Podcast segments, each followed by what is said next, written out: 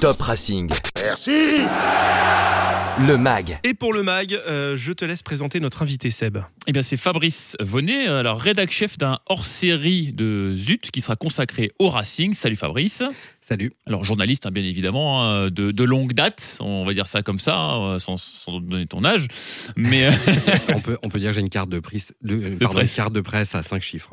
ah, ah ouais Ah ouais, tu vois, quand tu vois que moi, ça commence par 112 000 quelque chose et que ça fait déjà. Ah, d'accord. ok. Bon, alors pour les non-journalistes, euh, voilà. Ouais, La- mais c'est pas mais presse, nous, nous, on c'est- s'est compris. Oui. Ouais, euh, alors, un, un hors-série, alors est-ce que déjà, il y, y a un nom de code? Est-ce qu'on sait à peu près déjà comment ça va s'appeler, quand ça va sortir Déjà, en quelques mots, rapidement, dis-nous.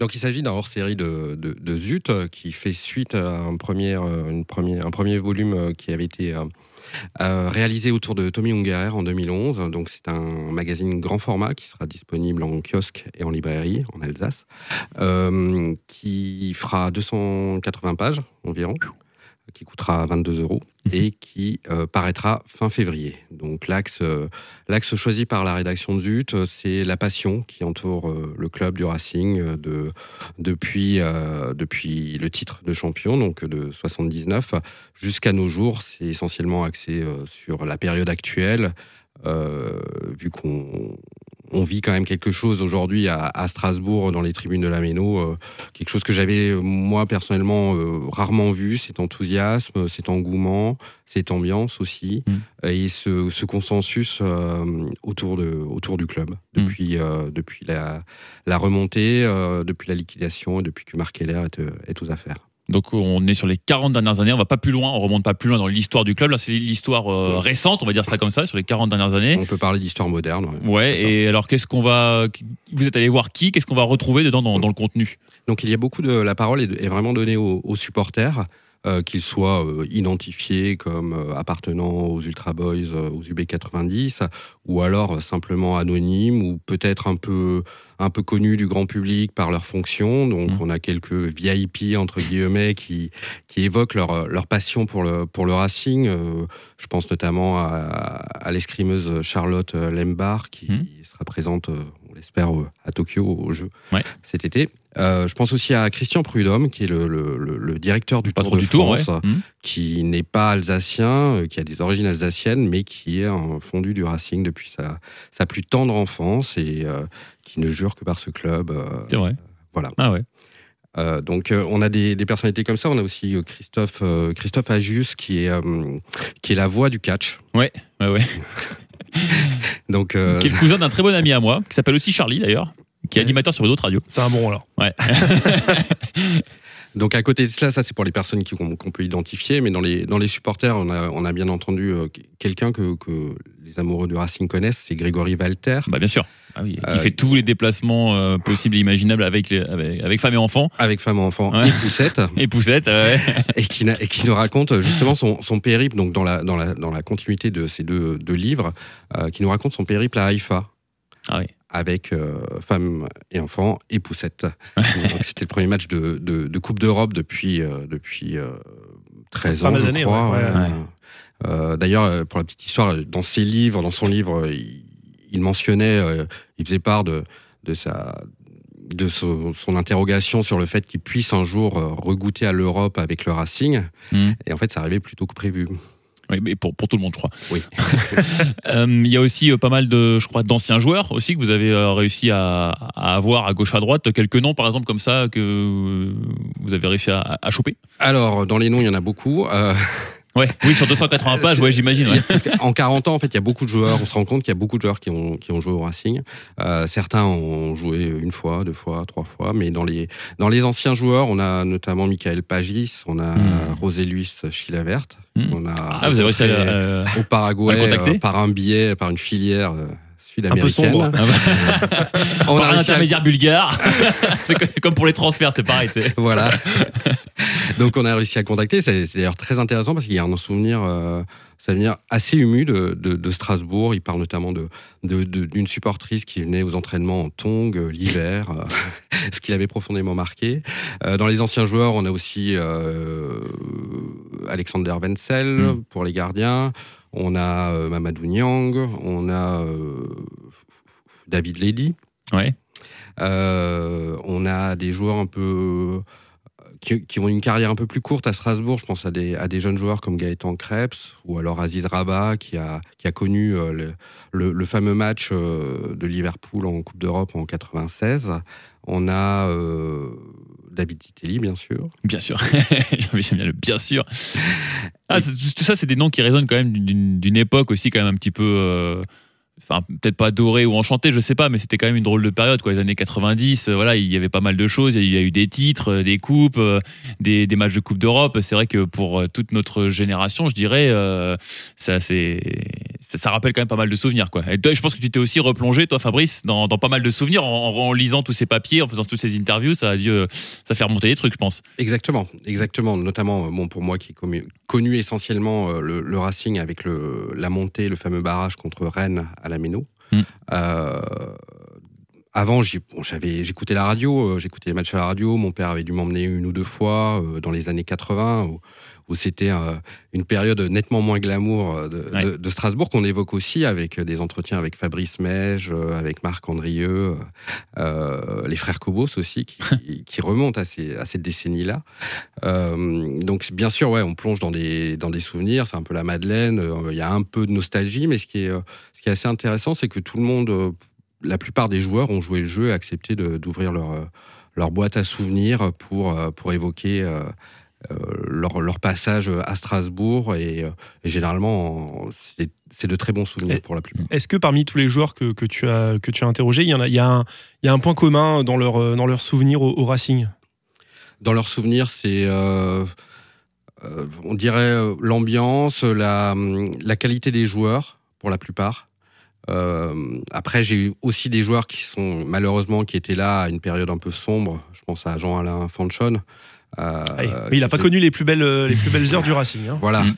Euh, donc bon, il y a toujours des exceptions, mais dans l'ensemble, c'est des, des, anciens joueurs qui me disent on avait un effectif de fou mm.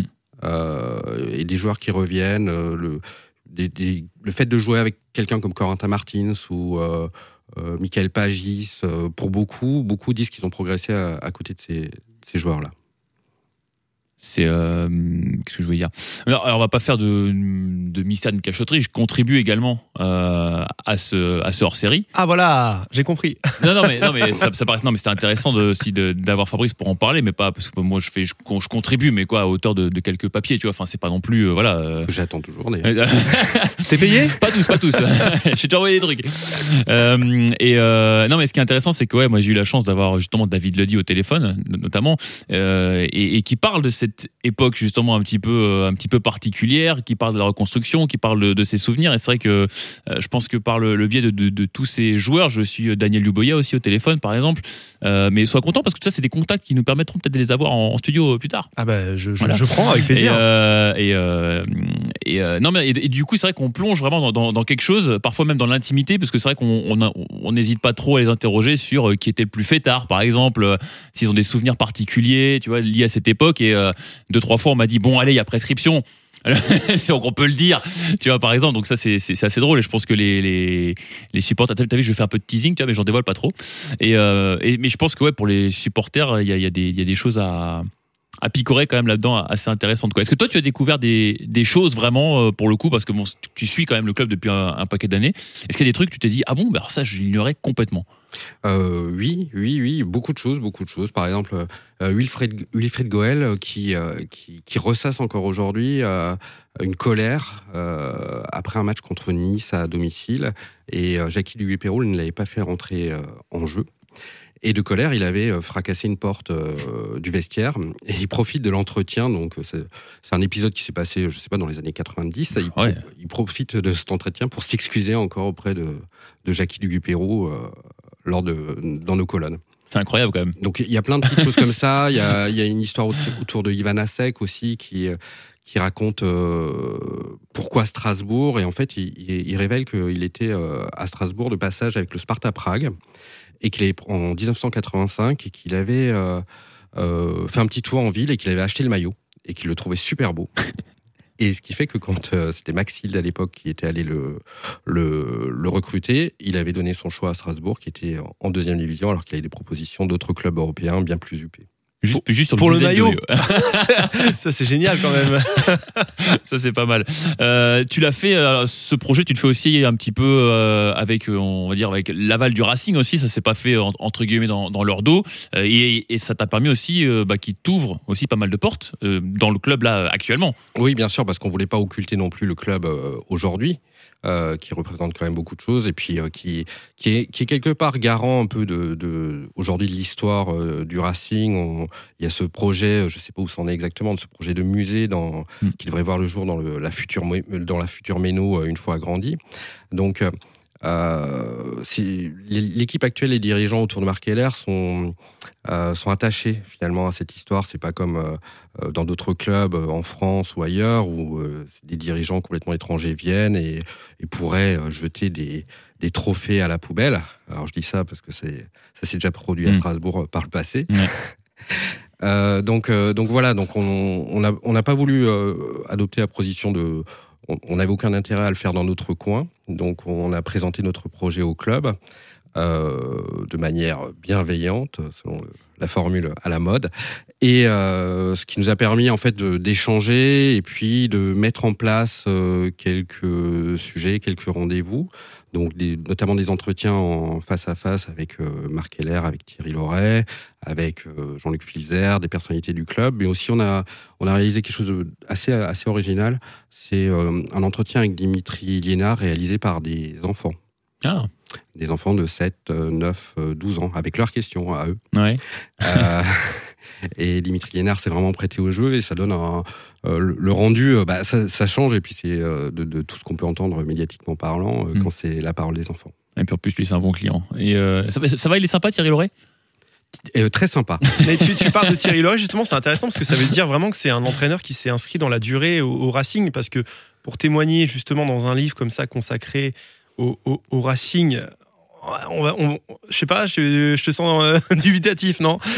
Non, en fait, l'entretien, euh, ça je le- je l'explique, hein, euh, dans le cas de Thierry Laurel, l'entretien a été réalisé à une période où le Racing était pas loin de la 20e place. Ah oui, donc où euh, on parlait un petit peu de de- d'éviction, euh, pourquoi pas, de, de Thierry Loret. Alors, on en Pas a où les supporters en tout cas réclamaient. Ouais, Ouais. certains, une partie, Mm. une partie était commençait à être dubi- dubitatif, euh, dubitative. Et donc, euh, en fait, euh, lui très très vite, il m'a dit ah mais ça sort en février. Ah mais je sais pas si je serai encore là. Ah oui, lui-même, il... d'accord, d'accord. Bien sûr, en football tout va très vite et tout est possible. Donc Bah, euh, oui. Après, c'est vrai que s'il avait enchaîné à ce moment-là 3-4 défaites de plus, euh, la, la question Possible. aurait pu se poser, ouais, effectivement. Mais, il Mais- a redressé la barre, il est toujours là. Donc vas-y, continue. Complètement. Et donc ça donnait le ton en fait à l'entretien et, et en fait j'ai eu euh, j'ai eu euh, face à moi quelqu'un on a on a surtout évoqué son parcours à lui et sa sa jeunesse et son rapport au football. Euh, donc il était question ces années euh, quand il était plus jeune, quand il était enfant, dans l'Aube, du côté de Troyes. Et la passion du football, comment c'est venu, ses premiers pas, enfin le- le- l'idée qu'il soit entraîneur un, un- un jour lui est arrivée très jeune, quand il avait 18 ans. Et on a également parlé de, ses, de son rapport à Strasbourg, parce que Thierry Loret a quand même joué euh, près de 500 matchs euh, en Ligue 1. Mhm. Euh, il a affronté Strasbourg à beaucoup de reprises, sous le maillot de Montpellier, de Saint-Étienne, de Marseille, du PSG, je crois aussi, et de Sochaux. Et en fait, quand je lui demandais quel souvenir il avait de, de, de Strasbourg, il m'a, il m'a, il m'a délivré une, une anecdote que j'ignorais, c'est qu'il avait, euh, avait tenté sa chance au centre de formation, qui était alors dirigé par euh, Arsène Wenger, et il n'avait pas été pris. D'accord. D'accord. Après, euh, c'est- c'était un bon joueur, mais ça n'a jamais été un, un top player. euh, Ah, il a quand même une sélection en équipe de France. Oui, euh, bah, il y en a plein hein, qui ont une sélection. Bah, c'est un joueur. Non, mais c'est un joueur solide de Ligue 1. C'était- quoi, voilà, c'est ça, c'était un bon voilà, joueur, mais c'était voilà. pas un. euh, Il y, a- il y a beaucoup de, de bons entraîneurs, très bons entraîneurs, qui n'ont pas été forcément de- d'excellents joueurs. hein, euh. Ah oui, non, mais ça, il y en a même plein. Ah ben il y en a, il y en a, il y en a un bon paquet. Bah, et ça commence avec Giroud, Christophe Pellissier. euh, Et des grands euh, joueurs qui ont, qui feront pas forcément de bons entraîneurs. hein. Aussi, bien sûr. Ouais, Mm. ouais. Mm. Thierry Henry. Thierry Henry. Oui, mais ça, c'est le début de la carrière, donc euh, on Oui, va pas le juger sur, euh, sur une suite, expérience ratée à Monaco. Pas tout de suite, pas tout de suite. Euh, ouais, donc, donc Thierry Loret, euh, tu, tu l'as, tu l'as vu aussi peut-être sous un autre jour que celui qui l'affiche.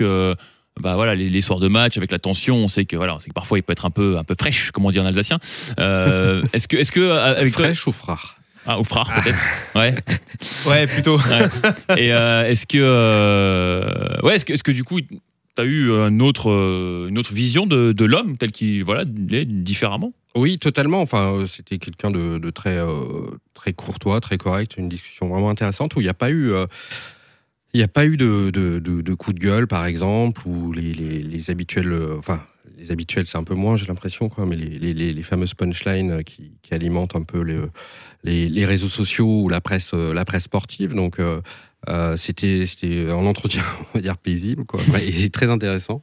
Euh, après, on a évoqué euh, ce- ce- cette caractéristique euh, de, de Thierry Loret euh, qui peut euh, plaire ou agacer parfois euh, euh, lorsqu'il s'agit de, de- de s'exprimer euh, après les matchs à chaud. Mhm. Donc, euh, il explique, comme n'importe quel entraîneur pour- pourrait peut-être le dire, c'est que il a très peu de temps pour, réfléchir à son discours quand on, sort du terrain, d'une défaite ou, d'un match où il y avait des actions un peu litigieuses. Qu'il, en même temps, il faut s'adresser à la fois à la presse, mais aussi euh, pas oublier les supporters, les joueurs, euh, euh, tout, un environnement qui fait qu'on doit s'adresser un peu à toutes ces personnes dans un discours d'après-match. Mm.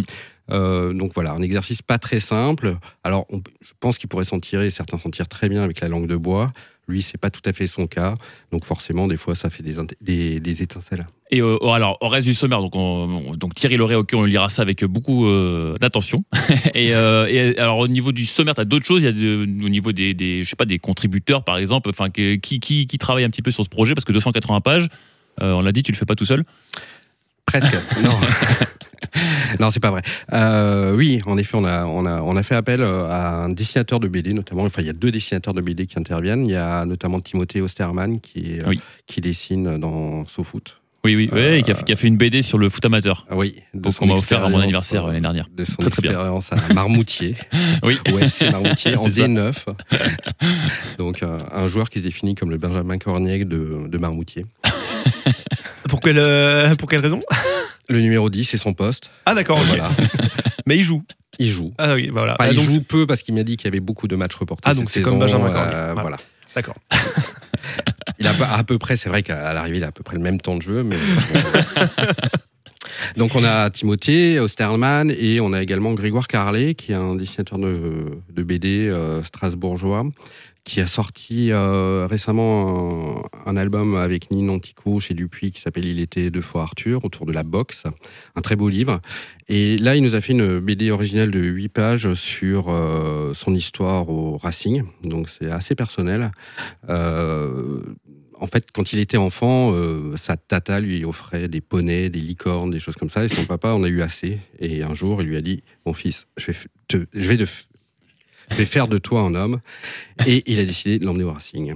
Ah. Et donc, euh, Grégoire raconte, euh, c'est le début de l'histoire, de son histoire avec le Racing. C'est déjà pour un derby contre Metz, un derby perdu, à la Méno, bien sûr. Mhm. Euh, et ensuite, il y a plusieurs choses. Donc, il raconte, ça, il développe un peu son, son parcours, sa vie. On le voit notamment en Haïti, aller dans un cybercafé pour consulter les scores et s'extasier devant une victoire 4-0 contre Villefranche-Beaujolais. Des choses comme ça. C'est euh, euh, assez incroyable. C'est, euh, au niveau du dessin et du récit, c'est euh, vraiment très, très bien. Et bah du coup, euh, tout, euh, toute cette passion autour du Racing est retrouvée du coup dans le dans le hors-série euh, de Zut, hein, c'est ça, disponible fin février C'est ça, en a- kiosque et en librairie. en kiosque, en librairie. euh. Et sur le shop de Zut, euh, sur, euh, sur Internet, bien sûr. Eh ben parfait, on en reparlera de toute On façon. en reparlera quand on en reparlera au niveau, euh, pendant pendant la sortie. Merci beaucoup Fabrice d'avoir été notre invité. Merci à vous. Fabrice Vonnet, journaliste fan du, du Racing. On peut être les deux. Hein. On peut être les deux. Euh, on peut être les deux, mais, Mais tout en restant objectif. mais j'étais bien content dans ma carrière de journaliste de ne pas écrire, de devoir écrire sur le Racing et de m'y consacrer seulement maintenant. D'accord, bah, parfait. Merci beaucoup Fabrice d'avoir été notre invité dans Salut. Top Racing. Euh, merci de rien, on passe à l'actu. Top Racing Merci sur Top Music.